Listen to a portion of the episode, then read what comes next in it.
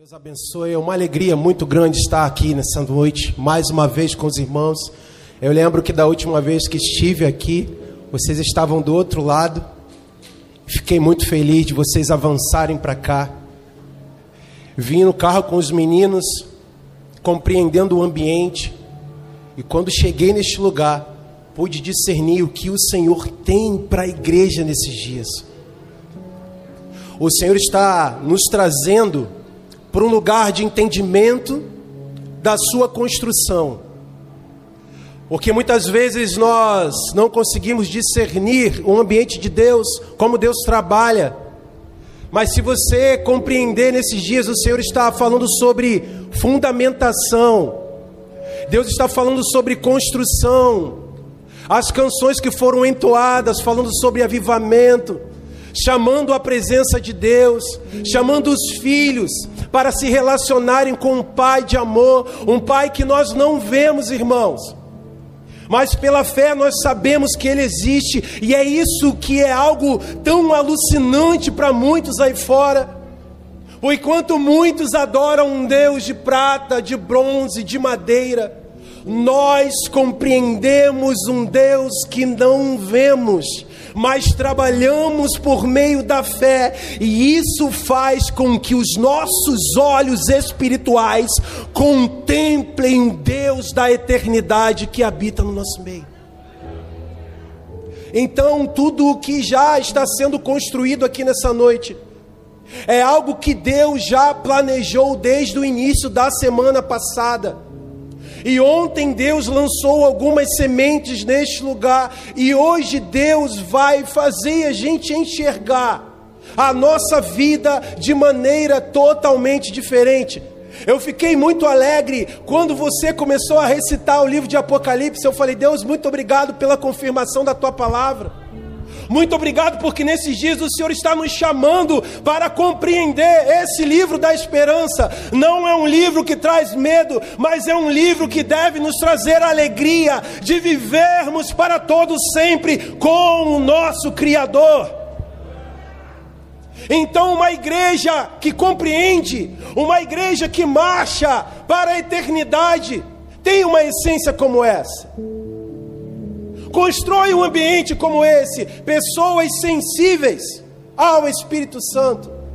Então eu quero que você abra a sua Bíblia nessa noite, no livro de Apocalipse.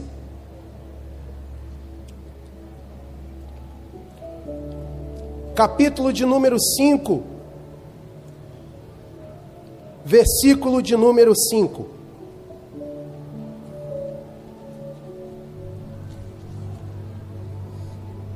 Apocalipse capítulo 5, versículo de número 5.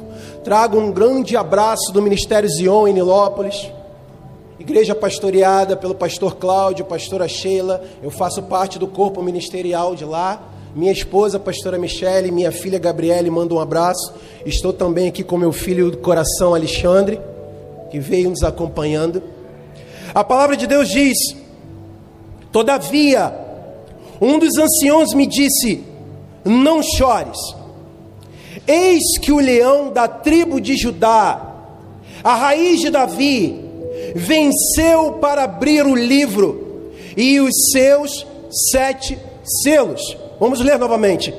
Todavia, um dos anciãos me disse: Não chores. Eis que o leão da tribo de Judá, a raiz de Davi, venceu para abrir o livro e os seus sete selos selos. Seus sete selos. Essa palavra gera no meu coração uma grande expectativa, um grande discernimento, uma grande compreensão de que algo está para acontecer. Só que quando nós vamos olhar para o contexto dessa palavra, nós vamos ver um homem, um dos discípulos que agora é apóstolo, João, é lançado no caldeirão de óleo quente. O Império Romano conturbava os judeus, perseguia os cristãos, oprimia a igreja, um dos tempos mais difíceis do evangelho da época. Mas enquanto os outros pereceram, João era preparado para os últimos dias. João era aquele que tinha o discernimento, que tinha visão, que tinha o amor, mas tinha as fragilidades, Washington. João uma vez pediu para que Jesus viesse com os seus trovões sobre aqueles homens que estavam na cidade, e por isso ele era chamado filho do trovão. João queria se antecipar numa solicitação que não era para ele fazer, porque Jesus não era dessa essência. Então significa dizer que João também não era 100% amor. João tinha suas fragilidades, como Mateus, como o próprio Paulo, quando entra no livro de Atos, todos eles eram pessoas frágeis. Jovens chamados para deixar a sua pesca de lado, para pescar um outro tipo de coisa, ou seja, homens pescar a humanidade para o Evangelho. Então João agora é levado para a ilha de Pátimos, num ambiente totalmente perturbador, e ali, com a sua fé, ele busca a presença de Deus continuamente, mesmo no momento da sua tribulação. Deus sonda o seu coração, o conhece vê que ele está totalmente preparado para aquele momento de revelação, e João assim é levado em espírito para um ambiente que antes estava ao seu lado, fisicamente. E agora, em espírito, ele é levado a contemplar tudo aquilo que ele ouviu, tudo aquilo que ele discerniu, tudo aquilo que ele contemplou. Imagine você ouvir todas essas palavras e o Senhor te pegar para uma região espiritual e fazer você entender tudo aquilo que ele sempre falou para você. Agora, João está diante de um ambiente celestial e o que me chama a atenção é a palavra não chores. Aqui, João está chorando, não está se sentindo digno de estar diante da santidade de Deus. E eu falei, Senhor, o que o Senhor quer para o nosso coração nessa noite? O que o Senhor deseja? Qual é o passo da igreja nessa noite? Qual é a região que nós precisamos alcançar? E enquanto estava ali adorando, Deus falou assim: Você precisa ir além daquilo que você já fez. Você precisa entrar numa dimensão que é maior do que o teu corpo humano. Você precisa compreender algo que é maior do que o teu pensamento. Você precisa entrar numa região espiritual, aonde Paulo dizia que o homem natural discerne as coisas naturais, mas o homem espiritual, esse sim, consegue contemplar e discernir as coisas de Deus. Nesses dias, a humanidade é totalmente corrompida pelo pecado fragilizada pelas suas marcas do passado. E quando eu olho para Isaías, capítulo 6, versículo 1 em diante, que vai dizer: No ano de um governo, no ano do rei Uzias, da morte desse rei, eu vi o Senhor. Um homem de lábios impuros e vivo no meio de um povo de lábios impuros. Eu compreendi a minha fragilidade. Eu só ouvi as histórias dos meus pais, mas hoje os céus se abrem diante de mim e eu consigo ver o trono, a dimensão da eternidade, aquele que era, aquele que há de vir, o Alfa, o Ômega, o princípio e o fim. Hoje eu contemplo, hoje eu vejo, e hoje observo quanto falho sou. Mas a Trindade fala: quem enviaremos? E a ele: eis-me aqui, envia-me a mim. Toda vez que nós nos deparamos com a realidade de Deus, todas as vezes que nós entendemos o que Deus tem para cada um de nós, a nossa primeira atuação, o nosso primeiro ato, o nosso primeiro pensamento é voltar o nosso coração para dizer: Senhor, eis-me aqui, envia-me a mim, mesmo não sabendo para onde vou, mas sei que o teu Espírito, a tua presença me guiará. Então esse ambiente está sendo gerado e construído na vida de João. Só que tem o não chores. E quando a gente olha para essa passagem, nós vemos o sentimento terreno e o sentimento eterno. Nós vemos a humanidade e a eternidade.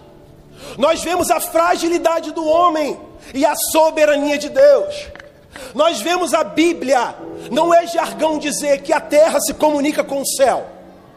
Não é jargão, porque a palavra, o próprio Pai Nosso vem nos ensinar isso, essa comunicação entre o que é eterno e entre o que é humano. Toda a Bíblia se remete a isso. Jesus veio para se comunicar com a terra. O que é eterno se comunica com a terra. Aí, quando a gente olha para cada um de nós, a gente pensa o seguinte: o que pode sair da minha vida? O que pode sair da minha família? O que pode sair da minha casa? Aí Deus pega pessoas como cada um de nós, cheios de falha, cheios de costumes, e fala que nós somos o templo do Espírito de Deus, que nós somos um barro, um vaso em construção, e que dentro de nós está o Espírito, uma joia preciosa, e não é só formação, não é só construção, é dizer: eu tenho o prazer de usar o ser humano na face da terra. Por mais que você está sentado agora nesse banco e olhe para você e acha que você não pode ir além, Deus está dizendo: um vaso em construção que carrega a minha presença, um vaso em construção que carrega a minha presença, um vaso em construção que carrega a minha presença.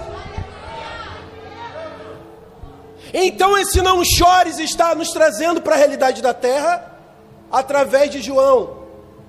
E aí Deus perguntou para mim o seguinte: Você é digno? É para a gente pensar, né? Você é digno, meu filho. Eu falei, como assim, Deus? Não, porque João está chorando nesse ambiente. Ele está contemplando aquilo que eu sempre disse para ele e para os outros. Mas só que quando a terra ela se depara com a realidade do que é eterno, ela chora, ela não aguenta, ela se perde, ela se fragiliza. Só que a garantia do ser humano é que eu sou acima de todas as coisas. É na fraqueza do ser humano que eu aperfeiçoo o meu poder. Quando o ser humano pensa que ele não pode, é aí que ele pode. Quando o ser humano pensa que ele não é nada, é aí que ele é, porque eu já comprei ele com a minha paternidade. Então eu vejo as minhas criaturas como os meus filhos. Então esse não chores agora é um sentimento de uma terra que perece. Então quando Deus me perguntou: "Você é digno?" Então ele me mostrou dentro da palavra em algumas referências que nós vamos compartilhar nesta noite, e nós vamos ver que nós realmente não somos dignos de estar diante da presença de Deus, mas pelo seu filho Jesus. Ele nos tirou do lamaçal do pecado e nos trouxe para a maravilhosa luz. De inimigo passamos a ser amigo. Ele mudou a nossa vida com 360 para dizer: ah, por mais que você hoje olhe a tua realidade como alguém que não vai ultrapassar o teu estágio atual, eu elevo a tua vida espiritual para que você se assente na região celestial comigo. Então, todos os dias, Deus tem falado comigo o seguinte: se você compreender, primeiramente, quem você é em mim, é muito mais além do que um ser humano. O lugar que você mora é um lugar de espera. Irmãos, a terra é um lugar de espera. A nossa casa não é na terra, a nossa casa é na eternidade. Todo carro que compramos, toda a casa que temos, todos os lugares que viajamos, isso é um lugar de esperar não é um lugar de se apegar, não se apegue às coisas materiais, isso não é seu. Como assim, pastor? Isso foi dado para um tempo de refrigério, mas o que é teu é muito mais além. É muito mais além. O carro perece, a casa perece, o dinheiro perece, mas a eternidade não. É diferente. E aí, quando você compreende isso, você oferta diferente, você dizima diferente, você semeia diferente, você se move diferente. Então, vamos acompanhar algumas coisas que Deus vai nos trazer nessa noite. Ser digno de tal autorização.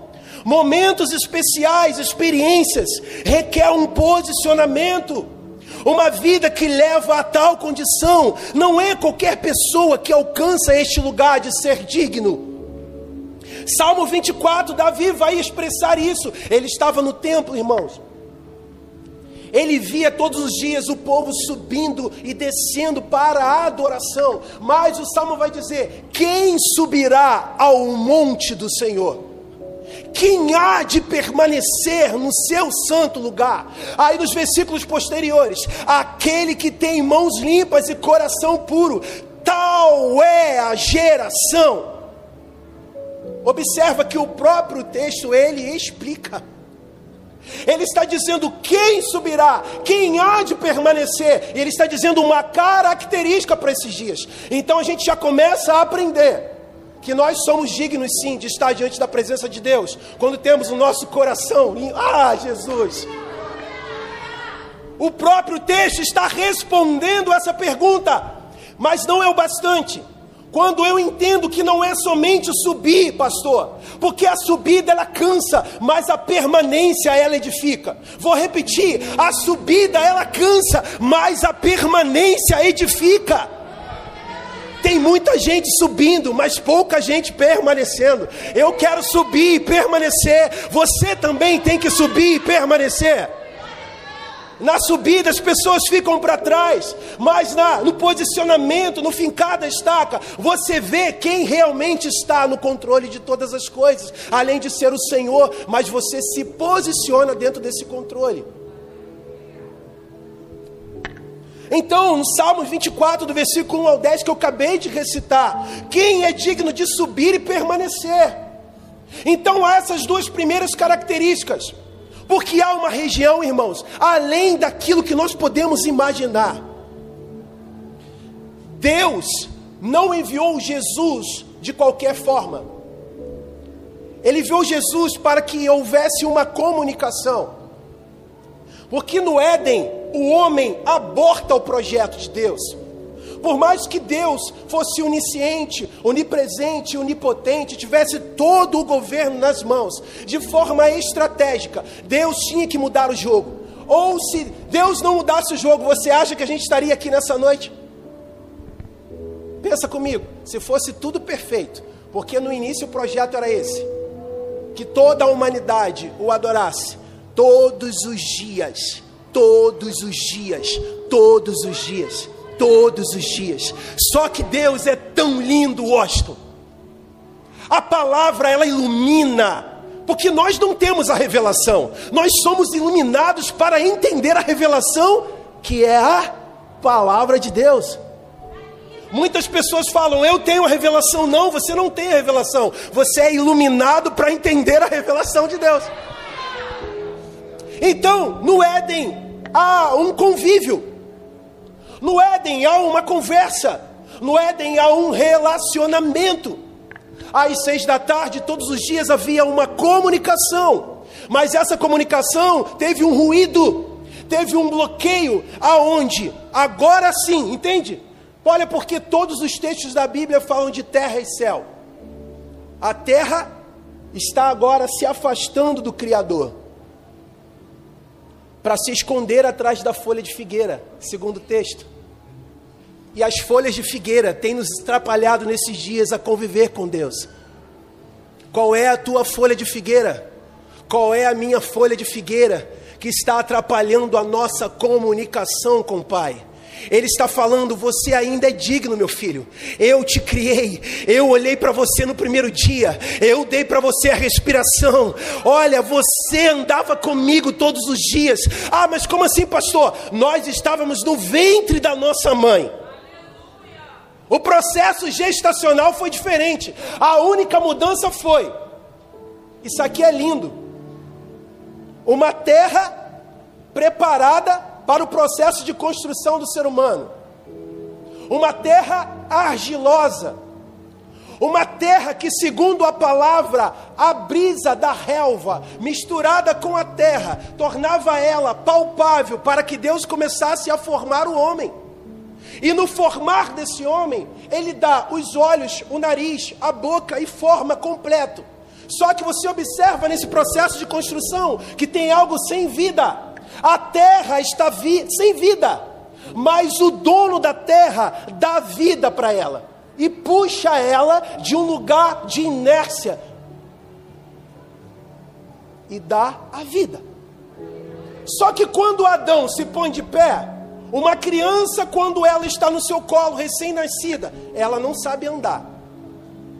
Ela depende da mãe, mas como aquela criança ali no corredor que está andando, Adão, nos seus primeiros passos, devia ser meio torto, não sabendo andar, e Deus pegando nas suas mãos e anda um pouquinho mais, anda um pouquinho mais, é um pouco para a direita, é um pouco para a esquerda, é um pouco para frente.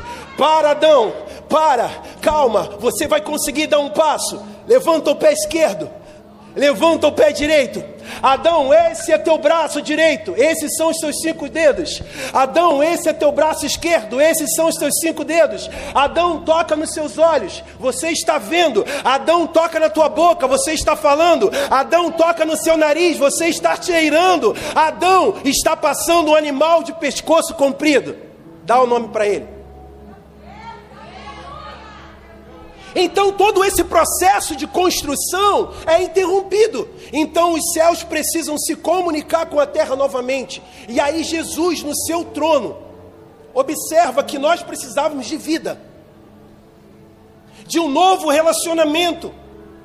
Então quando ele vem fisicamente, um Deus agora físico diante de nós, para se relacionar. A terra não compreendeu e até hoje não compreende esse Deus. Então, por isso que Apocalipse, capítulo 5, versículo 5, João vai chorar.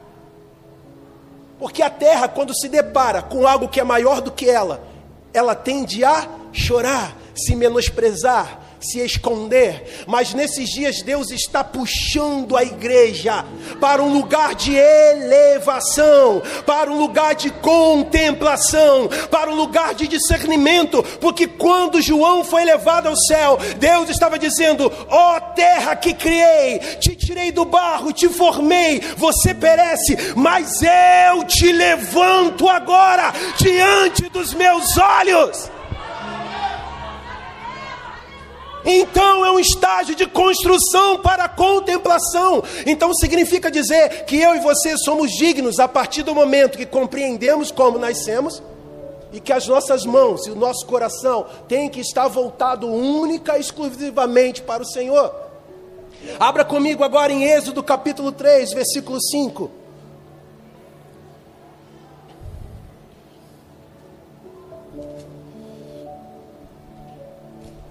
Êxodo capítulo 3, versículo 5. Falamos de quem é digno de subir e permanecer. Segundo ponto, quem é digno de pisar no santo lugar. Quando nós olhamos para Êxodo capítulo 3, versículo 5, nós vamos ver a seguinte história: Deus continuou: Não te chegues para cá, tire as suas sandálias dos pés, porque o lugar em que está é terra santa. Comece a pensar comigo aqui. Nós estamos falando de dignidade. Quem é digno? Em Apocalipse 5 tinha alguém que sempre foi digno. Mas hoje Deus está à procura de pessoas que são dignas, segundo o Filho, para estar diante da presença. Então vai haver um temor, Washington, muito grande nesses dias. Outro dia eu estava na sala da minha casa e Deus falou assim: Meu filho, você está preparado para o temor? Eu falei, ó. Oh. Meu filho, você está preparado para o temor da minha presença? Eu falei, Deus, eu não quero ter medo. Não, meu filho, não é medo da minha presença, é compreensão da minha presença. Porque tem muitos lugares que não compreendem quando eu estou. Eu não estou num show pirotécnico, eu não estou num ambiente onde só é rodopio, é só emoção. Eu estou num ambiente de contemplação e discernimento e compreensão. Eu estou atrás de uma igreja que pensa, de uma igreja que raciocina, de uma igreja que cultua, entendendo que mesmo que ela não me veja, ela sabe que eu estou presente. E aí Deus começou a me prensar contra a parede. Ele falou: Meu filho, você está temendo Eu falei, Deus, será que eu não tenho é, é, estado assim diante da tua presença? Então a gente começa a entrar num lugar perigoso nessa noite, num lugar onde João, por isso que ele chora, porque uma coisa é você sempre ouvir, e outra coisa é você ver o que você ouviu.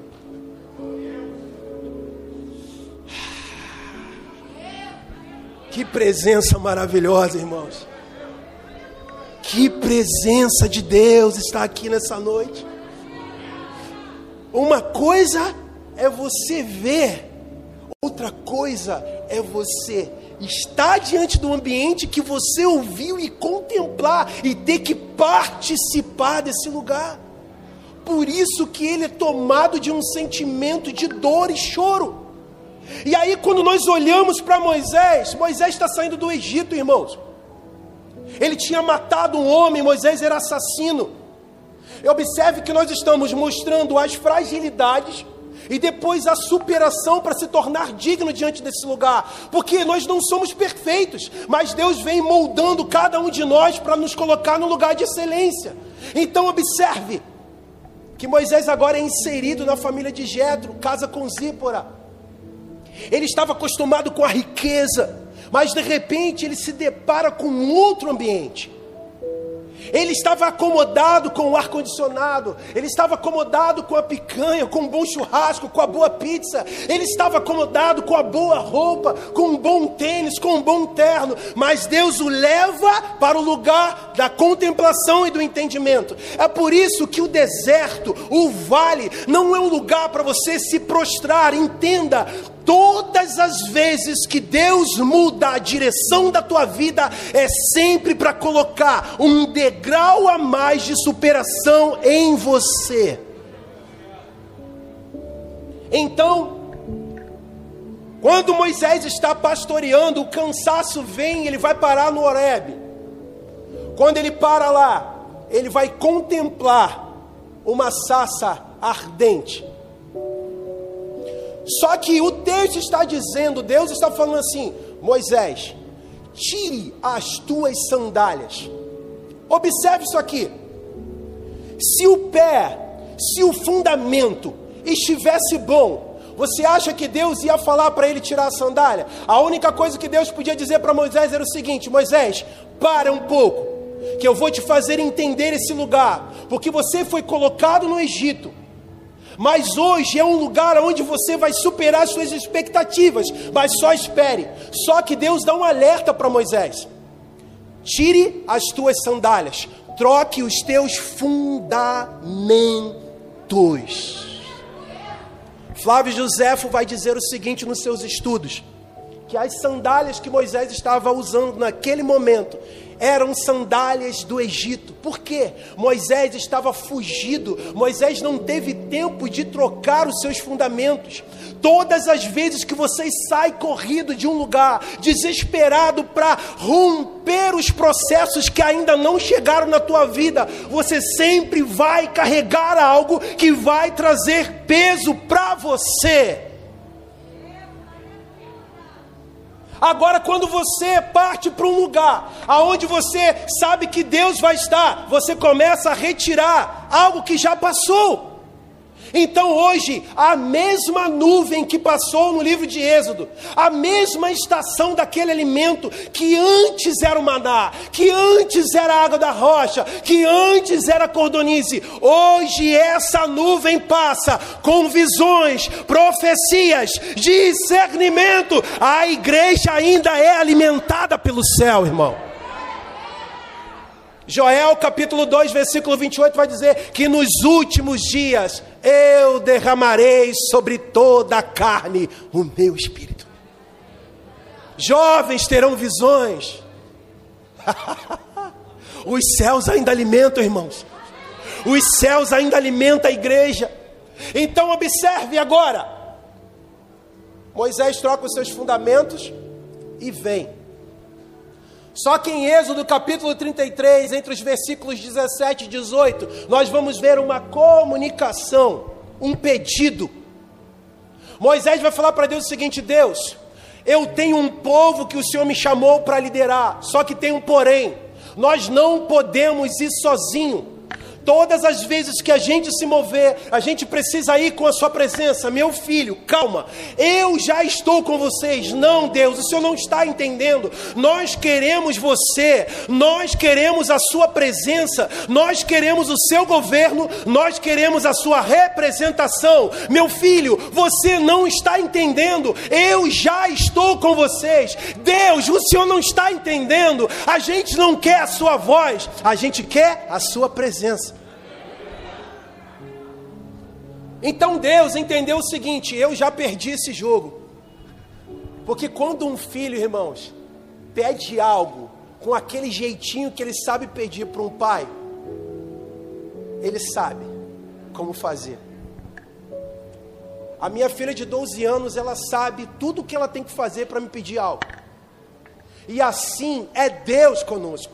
Deus estava vendo aonde Moisés ia, aonde era o limite, mas quanto mais Deus pressionava Moisés, mais Moisés achava a graça diante de Deus e Deus percebia. Parece até quando era no Gênesis. Parece que eu estou conversando com a minha criação novamente. Então vou fazer o seguinte: Moisés, está bom. Eu vou mostrar para você a minha glória.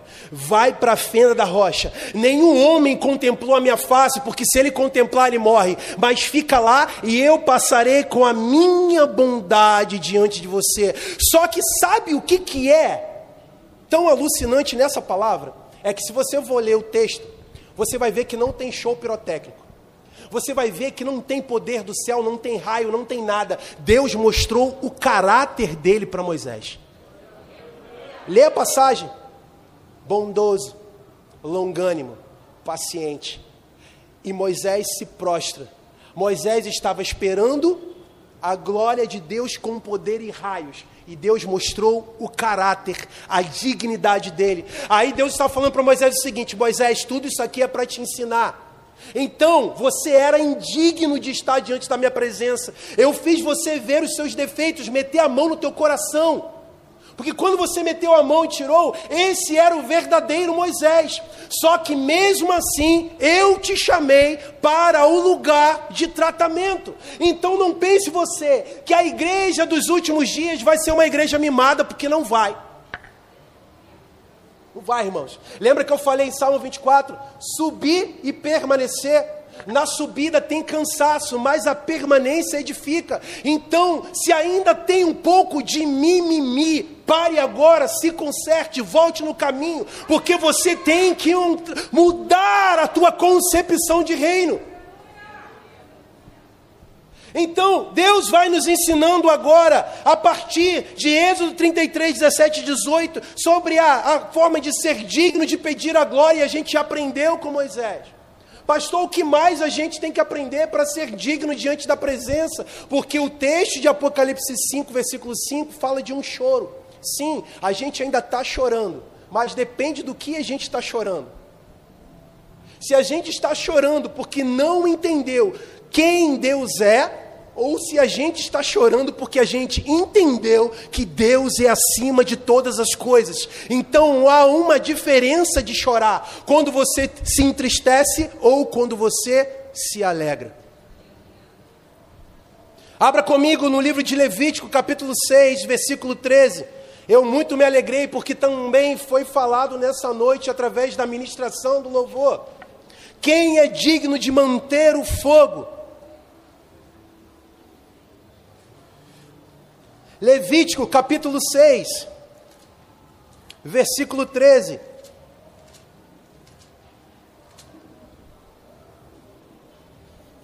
O fogo arderá continuamente sobre o altar e não se apagará. Manutenção, contágio, repetição. Se você já faz, faça além do que você já faz. Continue, permaneça, faça, porque o fogo não pode se apagar. É muito mais do que pedir a presença, mas é manter a presença. Uma coisa é você pedir, outra coisa é você manter. Por isso que Deus falou do temor. comigo na sala. Meu filho, nesses dias você vai trabalhar para a manutenção da minha presença. Você vai trabalhar e fazer com que isso seja visível em você e nas outras pessoas. Mas quando o cansaço vier, quando a chama começar a se apagar, você precisa se esforçar para manter esse fogo aceso. Então, meu irmão, ah, você vai olhar para a tua vida cansada do dia a dia, do ativismo do trabalho, e vai dizer: é um cansaço normal pela minha humanidade, mas eu preciso transpor o cansaço, porque eu preciso voltar para a eternidade, que é a minha casa. Mas enquanto eu estiver no lugar de espera, eu preciso ter o fogo aceso. Qual era o processo de manter o fogo aceso? Não era somente manter, mas era trocar a veste. Observa que o texto vai falar que aquele que cuidava do fogo, ele trocava a sua veste. Então não é somente manter o fogo, é trocar aquilo que você já tem hoje. Então significa dizer que a estação que essa igreja está hoje já mudou a veste, vai manter o fogo, mas amanhã vai virar uma outra estação, é uma outra veste e é uma manutenção de um fogo de Deus e de uma presença é uma igreja digna que mantém a presença de Deus, que Deus está procurando nesses dias. 1 Tessalonicenses capítulo 5, versículo 1, Paulo ensinou a igreja de Tessalônica acerca da contemplação dos tempos e das épocas. Eles não precisavam mais aprender sobre discernir quando o Senhor viria. Será que nesses dias a gente já consegue discernir, Washington, que o Senhor está perto?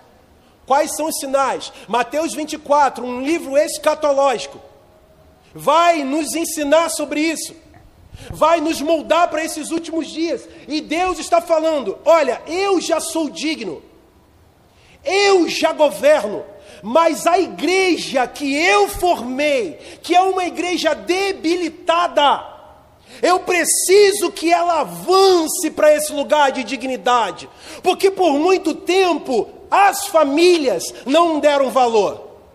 Por muito tempo as pessoas não deram valor. Por muito tempo o amigo, o lugar de ambiente não foi dado o valor que a gente merecesse. Mas a gente não está em busca de valor através das pessoas. A gente está em busca de um valor que Deus nos garante. Não viva pelas pessoas, pela expectativa das pessoas. As pessoas vão te abandonar, irmãos, mas o Senhor, esse nunca vai. Entende? Você compreende isso? Você compreende? Talvez aqui todos tenham uma história. Alguém te frustrou. Um dia. Quem nunca foi frustrado? Quem nunca teve que rasgar a página da frustração e escrever uma nova? Aí João está chorando. João está temendo e falando o seguinte: será que quando eu voltar, eu vou estar preparado? Será que quando eu voltar para o meu estado de normalidade, depois de ter visto o céu que eu ouvi falar, será que eu vou ser a mesma pessoa? É muito mais além do que um caldeirão que eu já fui jogado e saí vivo. Ele está me chamando para contemplar o último livro da Bíblia. Ele está me chamando para contemplar o meu lar. Será que eu suporto o meu lar? Será que eu vi os 24 anciões, os quatro seres viventes? Será que eu suporto esse lá? Quem é digno? Aí Deus está falando, João, calma. Quando você voltar, escreve as cartas às igrejas e ensina todas as elas. E saiba que essa palavra permanecerá. Mas todos têm que trabalhar para essa dignidade. Então é muito mais do que um culto, é muito mais do que uma pregação e um louvor. É você olhar no teu banco e dizer: Senhor, eu piso no lugar que é santo. Eu sento num banco que faz parte de um ambiente que é santo eu acendo a luz de um lugar que é santo, eu varro um lugar que é santo, eu toco um instrumento que é santo, eu troco uma bateria que é santa, eu toco uma guitarra que é santa, eu toco um teclado que é santo, eu pego no microfone que é santo. Quantos já não temem em pegar isso aqui e falar qualquer coisa? Quantos já não temem em tocar qualquer coisa? Chegou a hora de que o temor de Deus volte diante dos nossos olhos, irmão. Deus está aqui nessa noite dizendo: igreja, abra os seus olhos espirituais e veja o lugar que você foi chamada para estar. Todas as vezes que uma igreja se inicia, há um projeto de Deus para um líder. Só que esse projeto ele precisa engatear. Deus precisa olhar, dar vida, trazer as pessoas, erguer as paredes, os fundamentos, os fundamentos.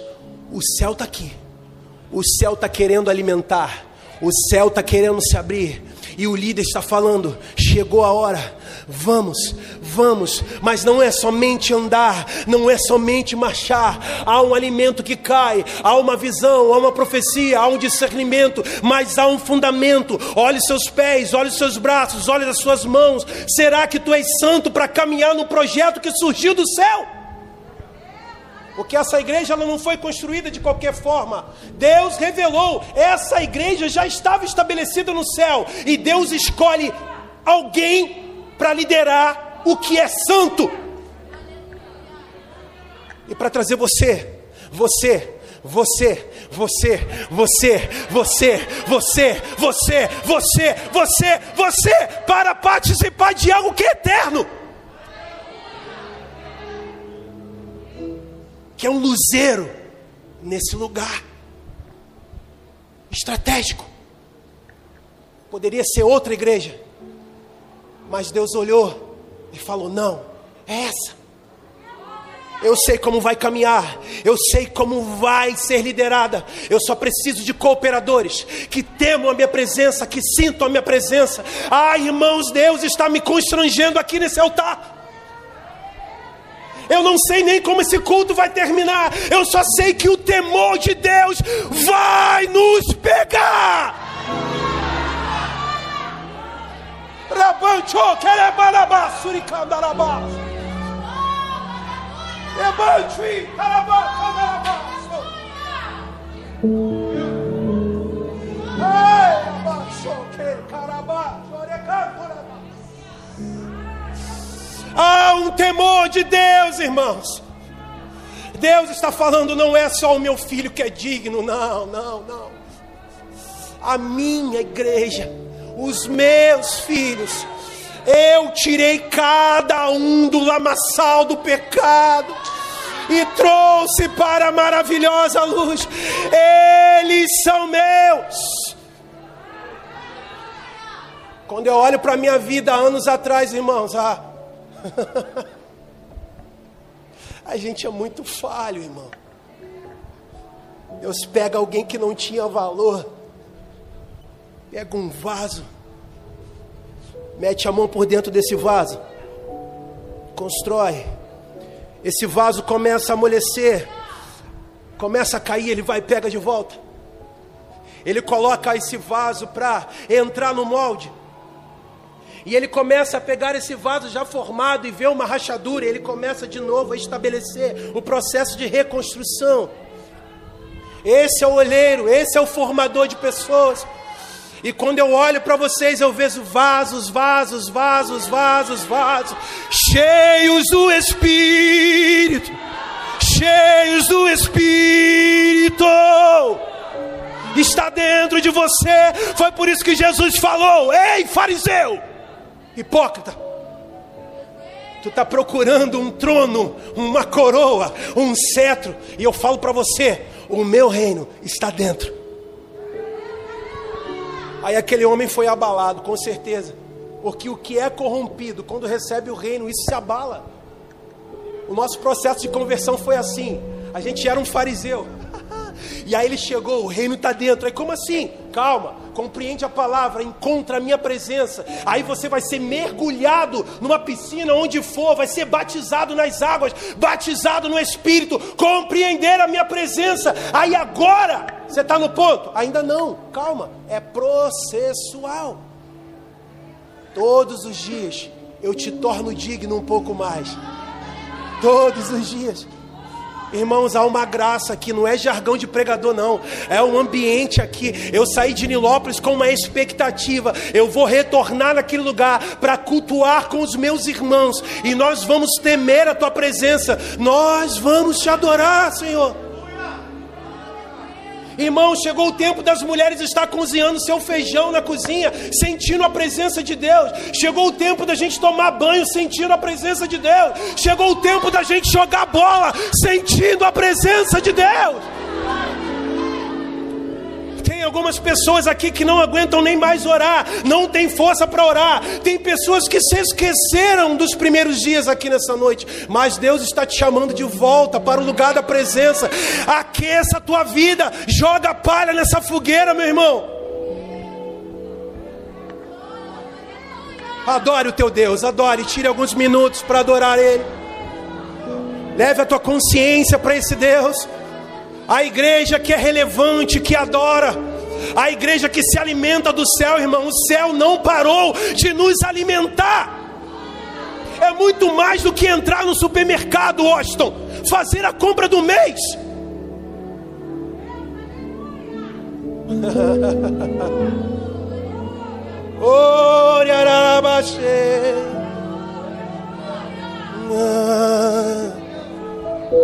É muito mais, é muito mais. É. uh!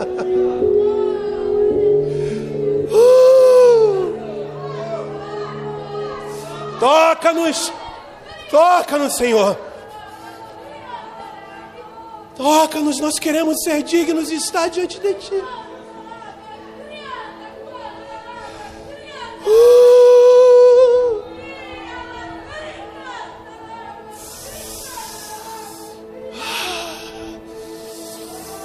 Nós não sabemos como o Senhor vai vir nessa noite.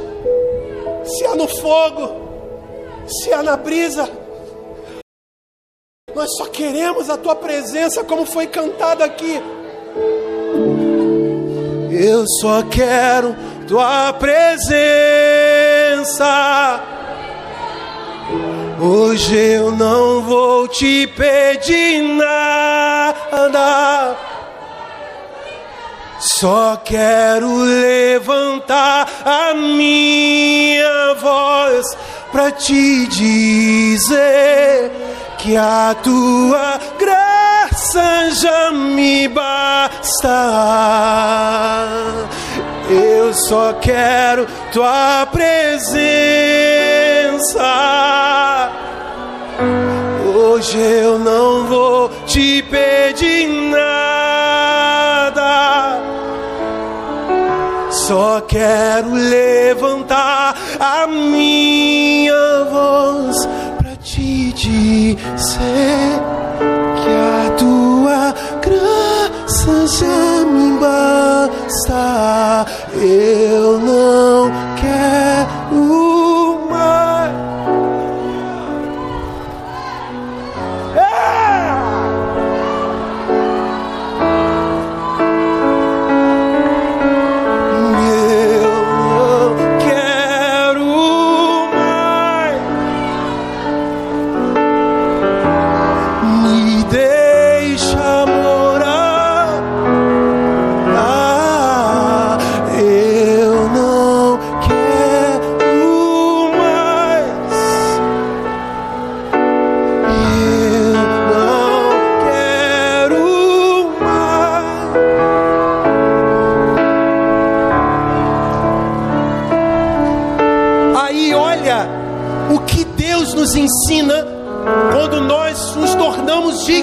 dele. Atos capítulo 3, versículo 1 em diante. Tem dois jovens, irmãos. Tem Pedro e João que contemplou. O texto vai dizer o seguinte: que eles estavam subindo na hora nona, diante de um lugar que orava, que pregava que dizia que tinha a presença. Tinha um coxo. Tinha alguém que ajudava o coxo. A terra é muito acostumada com o que é perecível. A terra é muito acostumada e acomodada com o que já passou. Pedro e João estão vindo. A igreja que é digna está andando. Quando Pedro e João param diante do coxo, o coxo vai impedir algo que ele queria. Só que João catuca Pedro, talvez, aqui eu posso conjecturar. Ele fala o seguinte: Nós andamos com o eterno. Ele disse que o reino está dentro. Eles não entendem o reino. Eles estão orando, eles estão pregando, eles estão cantando, mas o culto não está movimentando a terra. Pedro, tu consegue entender que o que você faz eu não faço? Aí Pedro deve ter perguntado para João: o que, que você está querendo dizer com isso? Eu consigo ver o que você não vê, mas a força que tu tem, isso me falta. Olha, a terra está nos pedindo que ela sempre se acostumou, Pedro. Mas eu olho para a terra e vejo ela de pé diante do eterno. Faz o seguinte, Pedro: a tua força levanta a terra e eu faço a terra ver. Levanta esse coxo aí agora. Fala para ele levantar. Vamos entrar naquela igreja morta. Vamos entrar naquela igreja religiosa. Vamos entrar lá. A palavra vai dizer, irmãos, que quando eles entram com o milagre, a igreja se assusta. Que oração foi essa? Que palavra foi essa? Que comunhão era aquela que não percebeu algo que estava falido? Quando eles entram dentro daquele lugar, as pessoas ficam estarrecidas e saem. E Pedro vai dizer o seguinte: Nós não estamos malucos. Isso que aconteceu com ele foi pregado. Nós expulsaríamos demônio, restauraríamos as pessoas em nome de Jesus. Pedro se levanta, começa a pregar toda aquela geração se rende a Cristo Jesus. Eu levanto e vejo, eu levanto e vejo, eu levanto e vejo, eu levanto e vejo. Eu sou a igreja que levanto e vê. Eu sou a igreja que estou levantando e vendo. Eu sou a igreja que estou subindo e estou permanecendo. Se coloque de pé no seu lugar. Se coloque de pé, você que está vendo. Essa canção vai ser entoada. E a presença de Deus vai trazer para fora o que já existe. Aleluia. Eu só quero tua presença.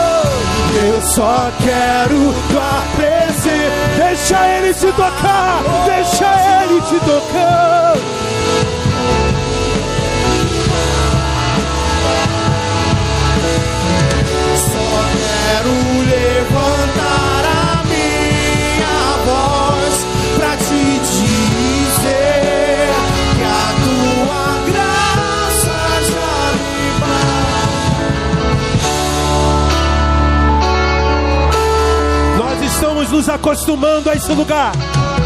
O lugar da presença, aonde Ele nos criou. Ele nos criou diante da presença.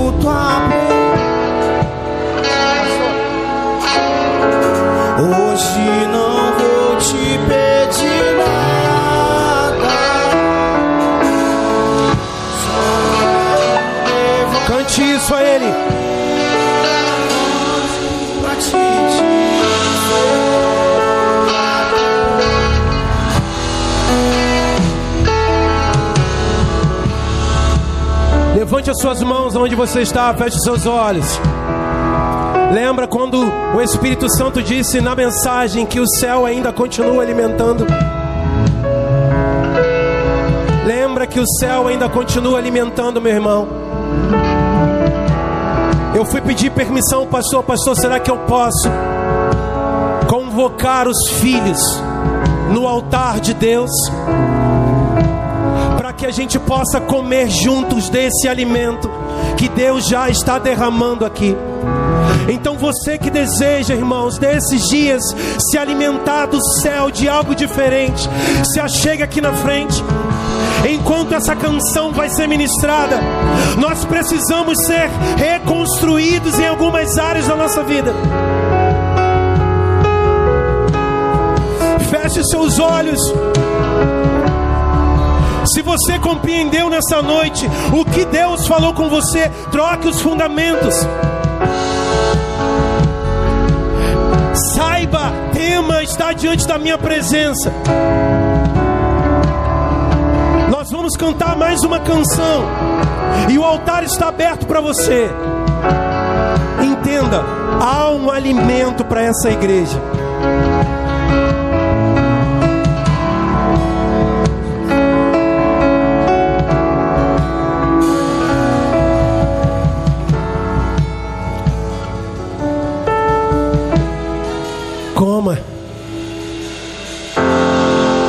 Do que está caindo sobre você.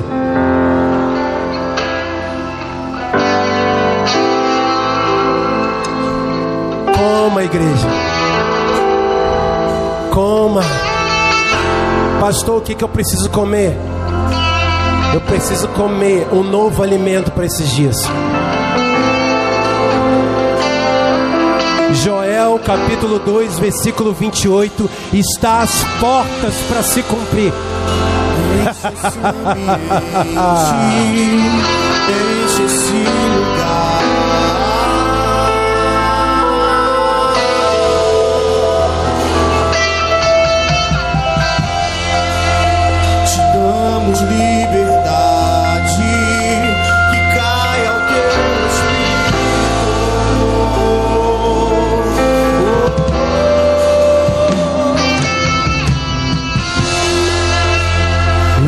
esse ambiente, enche esse lugar.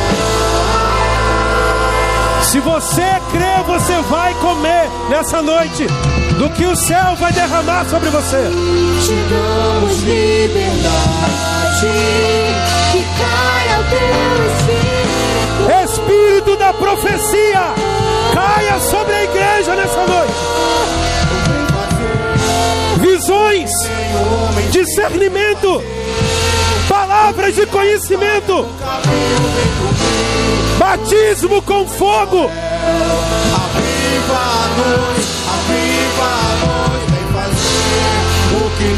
Ele está derramando a água. Beba dessa água. Beba dessa água. Beba.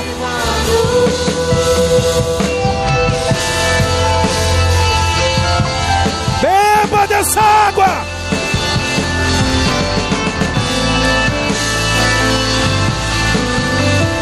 Enche esse ambiente. Enche esse ambiente, enche esse lugar.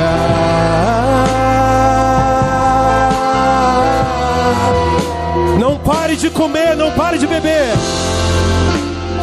Damos liberdade, que caia o teu espírito. Oh, Vem fazer. vem fazer o que nem o homem fez, vem fazer o que a história nunca viu, vem cumprir o descrito em Joel. Aviva-nos, aviva-nos, vem fazer fazer. O que a história nunca viu, vem cumprir o descrito em Joel. E a terra clama, oh, e a terra Vamos, vamos. chama, chama, levante suas mãos,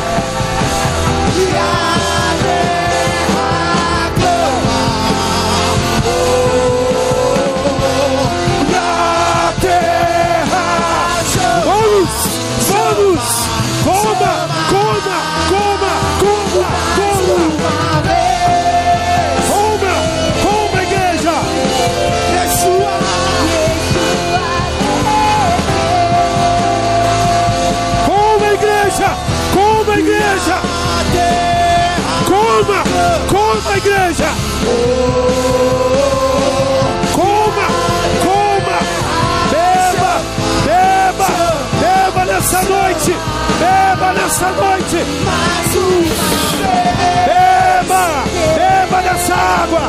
Beba dessa água. Beba, beba dessa água. Beba dessa água. Chotereba candarabás.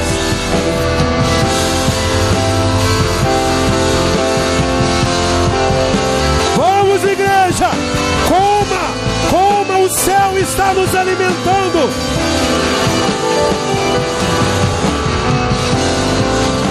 O céu está nos alimentando. Há um novo alimento, há um novo alimento, há um novo alimento, há um novo alimento. dentro pra fora, vem queimar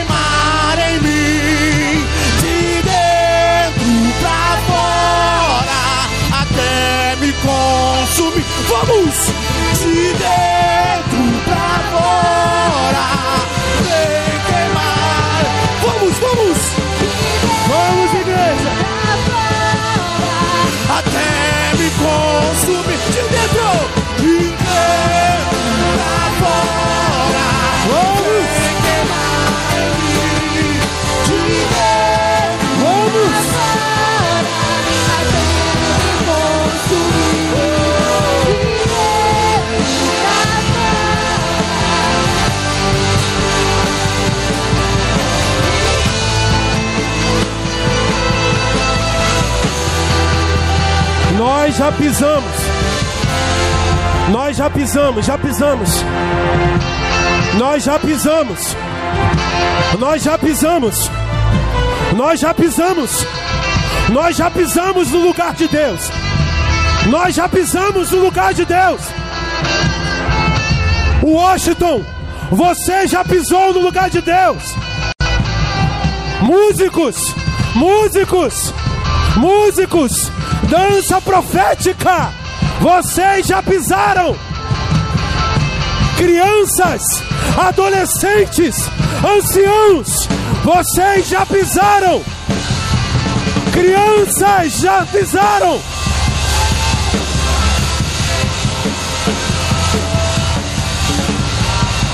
Esse é o ambiente. Esse é o ambiente. Esse é o ambiente. O ambiente.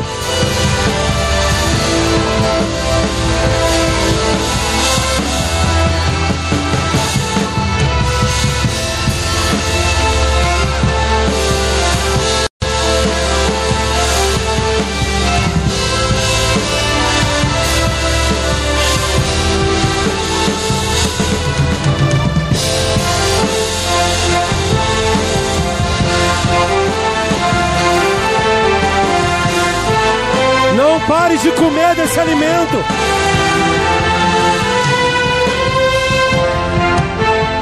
Irmãos, eu consigo sentir e contemplar. É a mesma nuvem de Êxodo. Os céus do Rio de Janeiro encontraram essa igreja, irmãos. Os céus estão sobre nós. Tem muita gente aqui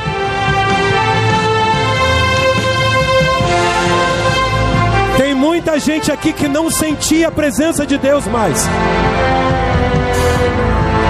Tem muita gente que não orava mais aqui. Mas olha como sente. Olha como sente. Olha como Deus te pega por dentro. Levante a tua mão para pegar o alimento, irmão. Tu vai chegar na tua casa hoje ainda sentindo essa glória. O teu vizinho vai sentir essa glória. Tu vai dirigir no teu carro sentindo a presença, irmão. Essa presença não quer nos deixar. Como é que a gente vai fazer para sair desse lugar? Como que a gente vai fazer, meu irmão?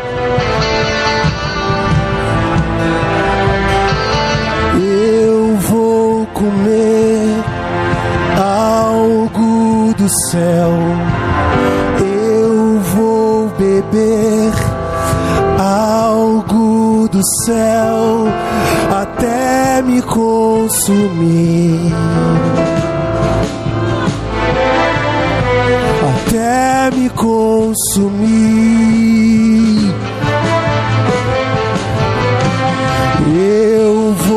beber algo do céu, eu vou comer algo do céu até.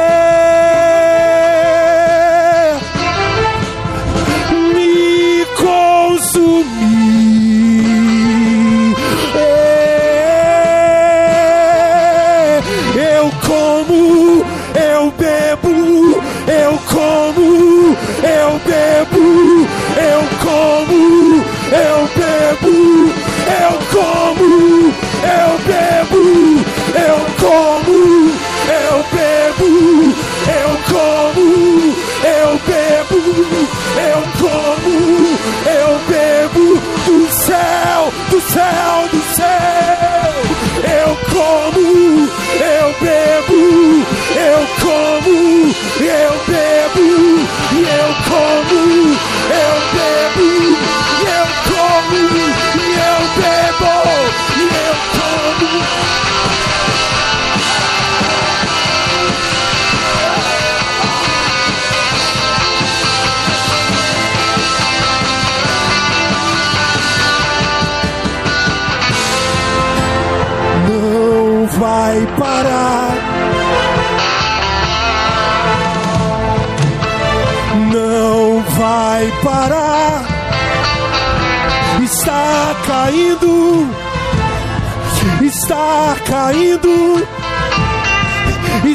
Está caindo.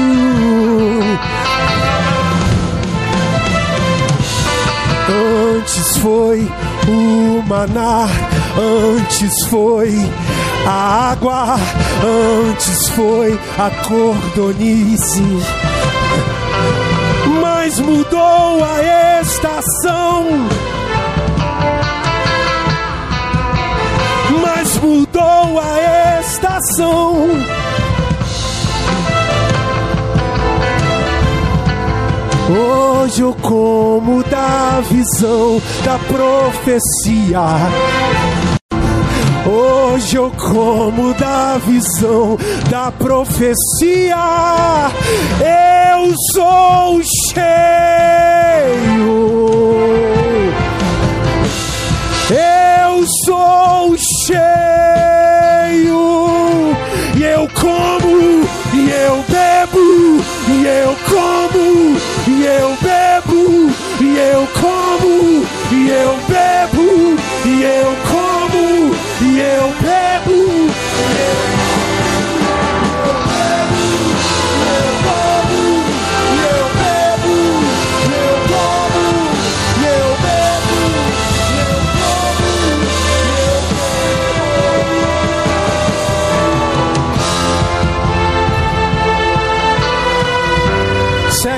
Bateria, irmão. Algum câncer está sendo curado nessa noite. Pode tocar, pode tocar. O céu, o céu vai se comunicar. Tem alguém aqui que está com câncer.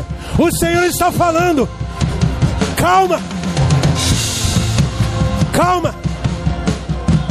Isso não é para morte. Isso não é para morte. É para minha glória, diz o Senhor.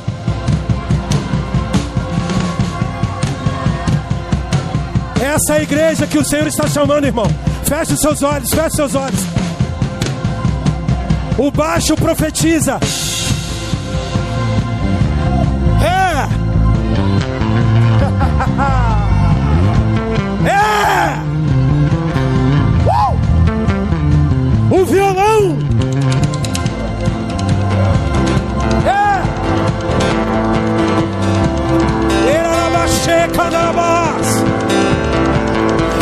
A guitarra profetiza!